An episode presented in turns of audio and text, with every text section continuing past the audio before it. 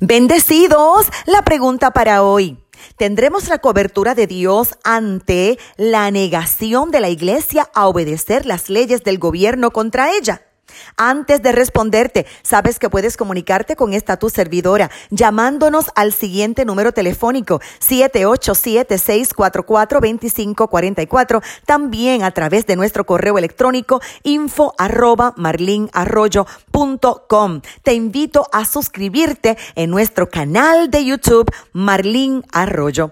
Numerosos cristianos han sufrido persecuciones, no solamente por no creyentes, sino también por otros cristianos simplemente porque pensamos diferente. Y estas persecuciones tienen varios grados de intensidad en el pasado, desde arrestos sin garantías, desde la mengua de derechos públicos, el encarcelamiento, el azotamiento y la tortura, la ejecución llamada martirio por ejemplo, podemos hablar de la confiscación de bienes o incluso la destrucción de propiedades, nuestro arte, libros, nuestros símbolos o la incitación a renunciar a nuestros principios, a nuestra fe y la amenaza si no delatamos a nuestros hermanos cristianos.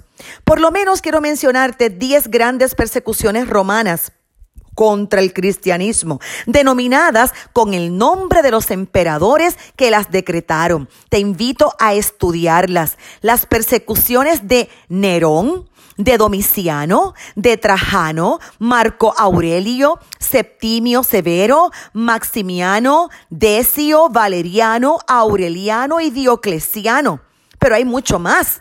Puesto que el cristianismo era considerado ilegal en el imperio, los cristianos debían ocultarse.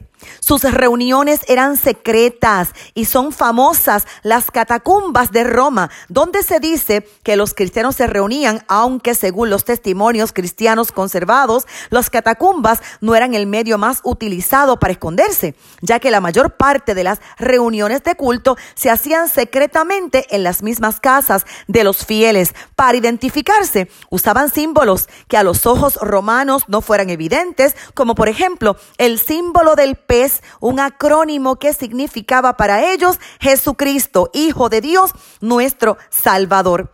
Entre los años 2003 y 2009, según informó Asia News, en diciembre de 2009, fueron asesinados alrededor de 2.000 cristianos en Irak a causa de la inestabilidad y de los ataques dirigidos contra cristianos. Muchos de ellos huyeron a otros territorios, de que cerca de 800 mil cristianos que había en el 2003, se calcula que solo quedaban 450 mil en el 2010. Por lo que se refiere a la India, entre el 2008 y el 2010 se registraron más de mil episodios anticristianos en el estado de Karnataka según se informó en marzo del año 2010, en el estado de Orissa, en los mismos años, más de 5.000 cristianos sufrieron persecución y presiones para convertirse a la religión hindú.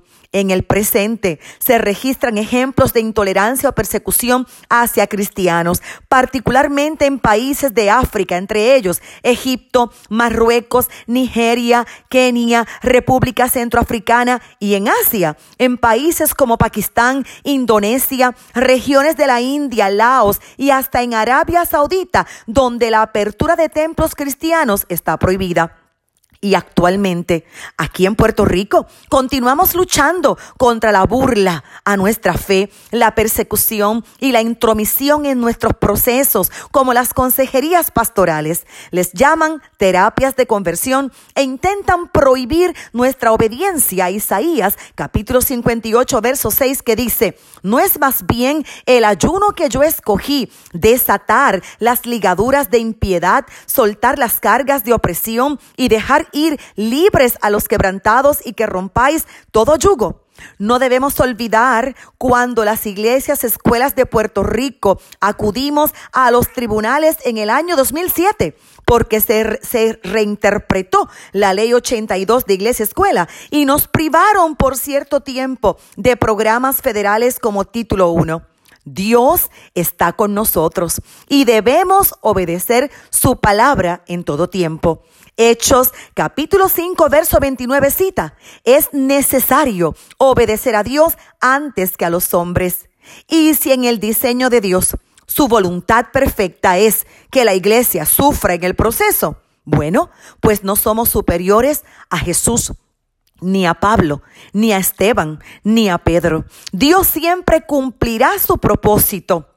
Y la Biblia es clara y no miente. Jesús ya venció, el diablo ya perdió. La iglesia es victoriosa y continúa avanzando. Y mientras más nos oprimen, más nos multiplicamos. Amén. Ánimo, la cobertura de Dios siempre estará con nosotros.